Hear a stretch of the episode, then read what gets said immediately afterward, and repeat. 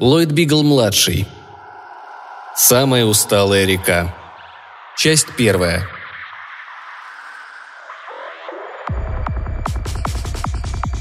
Он дал клятву охранять больницу и помогать спасению жизни людей, но враги уже пробрались внутрь.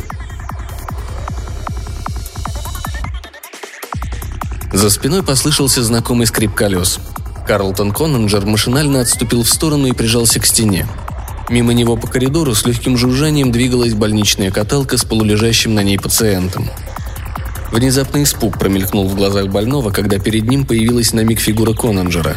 Еще раз скрипнули колеса, и каталка исчезла за углом, где размещался центр гидротерапии. Конненджер хмуро посмотрел ей вслед. Он никогда не слышал, чтобы кому-то из пациентов не нравились водные процедуры. А этот явно испытывал панический страх – но когда на минуту остановившись у открытой двери центра, Конанджер заглянул внутрь, старик Меннинген, гидротехник, тоже испуганно вздрогнул и, не сразу узнав его, еще некоторое время с тревогой оглядывался кругом своими близорукими глазами. Все находящиеся здесь и пациенты, и персонал были испуганы. Некоторых из них вообще не покидал ужас, особенно тех, кому раньше не приходилось испытывать этого чувства. Снова заскрипели колеса. Конанджер отступил в сторону – еще один пациент, лежа на каталке, посмотрел испуганно. Конанджер проводил его взглядом и медленно двинулся дальше.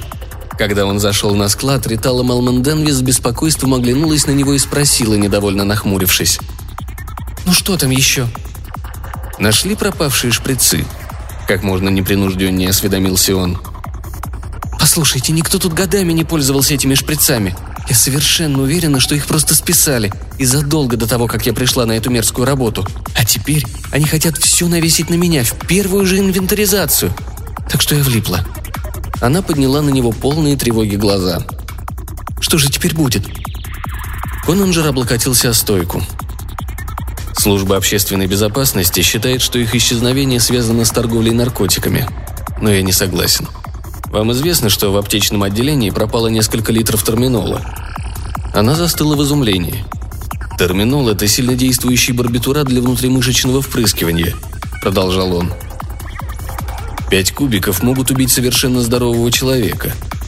Конанджер направился к выходу, остановился в дверях и оглянулся. Ее глаза по-прежнему смотрели тревожно, но их выражение почти неуловимо изменилось. Исчезнувшие шприцы были рассчитаны как раз на пять кубиков –— сказал он. Конанджер направился в аптечное отделение, где полным ходом шла лихорадочная инвентаризация. Пригласили даже специалиста со стороны, которому надлежало учесть и переписать все имеющиеся в наличии лекарственные средства. По дороге он услышал, как в кармане дважды пискнул передатчик. Он достал рацию, настроил и устало сказал. «Служба безопасности, Конанджер на связи». «Чувствуется, что вы очень устали», — ответил приятный голос. «До смерти», рассеянно брякнул Конунджер. Послышался дружелюбный смешок. «Здесь не лучшее место для таких выражений. Вы всю ночь провели на ногах?» «Я бодрствую вот уже двое суток подряд». Снова смешок. Директор согласился принять депутацию пикетчиков. Он бы хотел, чтобы присутствовали и вы. Скажите доктору Альфнолу, что я сам организую эту встречу. Не хватало еще, чтобы кто-нибудь из этих юнцов протащил в здание больницы бомбу. Он переключил передатчик на другую волну. Говорит Конанджер. Прошу доложить обстановку в отделении эмоциональной терапии. Другой голос, твердый и четкий, произнес. Больных много, и они продолжают поступать. Практически полная нагрузка, но пока все в порядке. Конанджер положил передатчик в карман и направился в отдел безопасности, вспоминая тот приятный, жизнерадостный и участливый голос, который слышал несколько раз на дню из директорского кабинета. Он никогда не встречался с его обладательницей – но подозревал, что это, вероятнее всего, какая-нибудь невзрачная старая дева. Опять проскрипели колеса. Конанджер отступил в сторону. Повезли еще одного испуганного больного. Конанджер встретился с депутацией пикетчиков у главного входа. Демонстранты заметно поутихли, они выглядели куда более усталыми, голодными и измученными, чем утром, когда рьяно размахивали своими плакатами. Требуем достойной смерти, дайте нам умереть без свидетелей, больницам да, цирку нет, Естественная смерть оскорбления рода людского. Некоторые из этих лозунгов успели поистрепаться и обвиснуть. Как и другие пикетчики, члены депутации были молоды, всем не больше двадцати, и выглядели откровенными неряхами. Коннанджер попросил у них личные карточки и с серьезным видом занес их имена в свою записную книжку.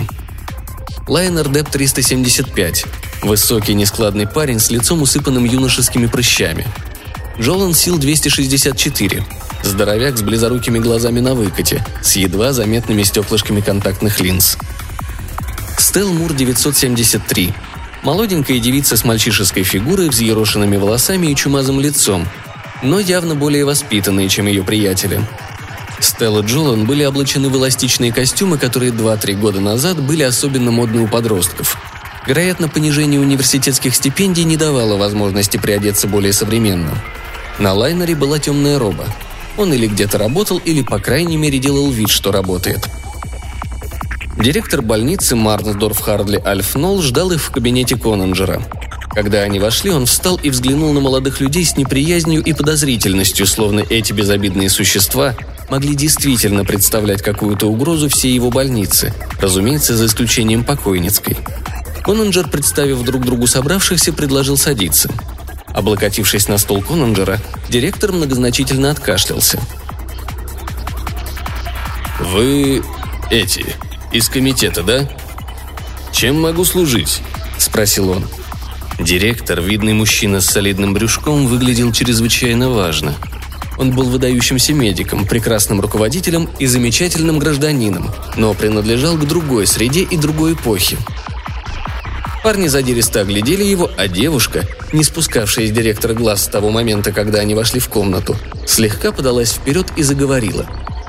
«Вы в состоянии создать своим пациентам такие условия, чтобы они имели возможность умирать с достоинством и в спокойной обстановке – вот чем вы можете служить». Альф Нолл снова откашлялся. «Мои юные друзья, призвание всех, кто работает в этом заведении – жизнь, а не смерть. Лечение больных, реанимация жертв несчастных случаев, исправление оплошностей природы, наконец, поддержание в людях жизни и вселение надежды на будущее. Вот круг наших обязанностей. Смертность среди наших больных не более 5%. Закон предписывает нам поступать с этими немногими несчастными именно так, как мы поступаем. Человек подходит к своей последней черте, и тут наши обязанности заканчиваются. Мы отправляем его или ее в отделение смертников, как того требует закон. Вам следовало бы пикетировать законодательные органы. «Что мы и делаем», – отвечала девушка. «Но там нам, конечно же, говорят, что все законы, касающиеся медицины, издаются только по рекомендации врачей». Она на минуту умолкла. «Был такой врач по имени Гиппократ. Вы, наверное, слышали о нем. Так вот, он говорил, там, где процветает медицина, процветает и человеколюбие. Если в вашей больнице, как вы заявляете, процветает врачебное искусство, то человеколюбие должно заставить вас нарушить закон, дабы не допустить этой так называемой естественной смерти в бесчеловечных условиях. Директор криво усмехнулся. И это говорится тем, кто всецело посвятил себя исцелению больных, возвращению их к жизни. Вы требуете от них доказательств любви к человеку. «Любящий человек любит всех людей», – с горечью произнесла девушка.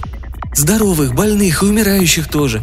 Пойдемте в отделение безнадежных, и вы сможете продемонстрировать свое человеколюбие, прекратив мучение находящихся там больных». «Как бы мы ни одобряли ваших устремлений, мы обязаны соблюдать закон», – отрезал Альф Нолл. Разговор продолжался, но закон незримой тенью давлел над его участниками. В конце концов молодые люди поднялись и, явно неудовлетворенные, направились к выходу. Конанджер вышел вместе с ними и проводил через многочисленные пропускные пункты главным воротам. Охранник открыл их, и когда пикетчики бросились к своим товарищам, чтобы узнать об итогах переговоров, Конанджер отрывисто бросил членам депутации. «Я хочу кое-что вам показать». Он повернулся и зашагал по аллее вдоль больничной ограды. Члены депутации последовали за ним. Он мог бы сократить путь, пройдя напрямик через всю территорию больницы от своего кабинета, но не хотел раскрывать этим неумытым юнцам систему внутренней связи, дабы не давать повода для критики. Этого следовало всячески избегать. У любого руководителя есть враги, а у нового начальника службы безопасности больницы их больше, чем достаточно. Они обогнули угол, прошли почти через весь парк и добрались, наконец, до служебного входа, которым редко кто пользовался. Охранник долго с подозрением вглядывался в них, потом открыл калитку. «Между прочим», – добродушно заметил Лайнер, когда они еще только входили в парк. «Мы не нуждаемся в подобного рода разминке. Мы и так не присели вот уже двое суток». «Я тоже», – угрюмо ответил ему Конненджер. Попав на территорию больницы, они обогнули корпуса и подошли к пустующей подсобке. Караульные, которые время от времени встречались им по пути, приветливо кивали Конненджеру. Перед входом в пристройку все расписались, затем охранник по переговорному устройству отдал на внутренний пост распоряжения открыть дверь. Конненджер и молодые люди прошли по коридору, миновали еще один пост и оказались в вестибюле. «Центр эмоциональной терапии», — сообщал висевший тут указатель. Пациенты двигались двумя потоками. Покидающие отделение спускались на эскалаторах вниз. Прибывающие поднимались наверх и спешили занять свою очередь у того входа, который соответствовал цвету их талонов. Пикетчики растерянно взирали на происходящее. Потом они повернулись к Конненджеру с выражением немого вопроса на лицах. «Я хотел показать вам, в чем заключается ваша проблема», — сказал он. «Наша проблема?» – язвительно переспросила Стелл. «Человеческая проблема, если хотите», Пока люди испытывают потребность в эмоциональной терапии и готовы платить за нее, пока существуют психиатры, назначающие такое лечение и объявляющие его необходимым, у нас останутся законы об использовании для этого естественной смерти. Вот те люди, против которых вам следует устраивать пикеты. «Они больны», — с презрением заявила Стелл. «Что толку пикетировать больных людей?» «Тогда пикетируйте их психиатров. Если такой вид терапии необходим, Врачи должны разработать гуманную методику. Все трое повернулись к нему. «Послушать вас, так вы на нашей стороне», — заметила Стелл. «Вы когда-нибудь были в палате обреченных?» — спросил Конненджер. Они покачали головами.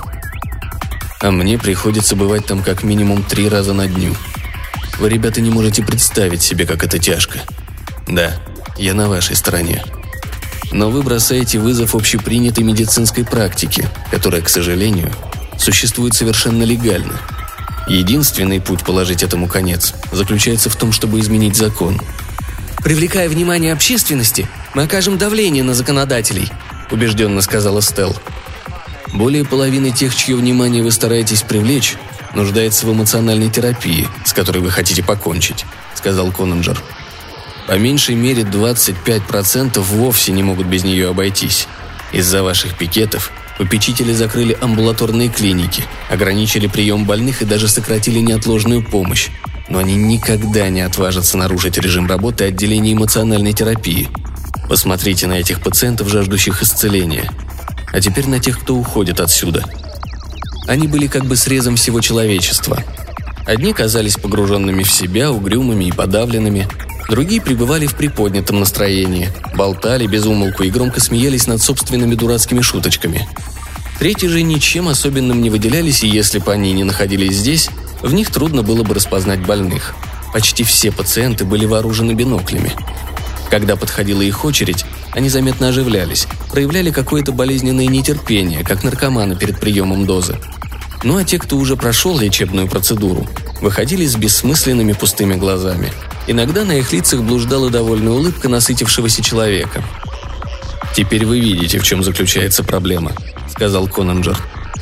«Сумея я найти ее решение, я бы с радостью сообщил вам об этом». Он провел их назад к служебному входу и ушел. Добравшись до своей штаб-квартиры, он увидел на мониторах пикетчиков, размахивающих своими лозунгами. На заднем плане маячил равнодушно наблюдавший за происходящим работник органов безопасности. Охрана, по всей видимости, не испытывала серьезного беспокойства при виде нескольких мирно шествующих пикетчиков. Тем более, что ей не надо было отвечать за происходящее внутри больницы. Конанджер повернулся к помощнику, следившему за событиями по внутреннему монитору. «У Аргорн были какие-нибудь интересные контакты?» – спросил он. «Она редко с кем разговаривает. Даже ест в одиночестве»,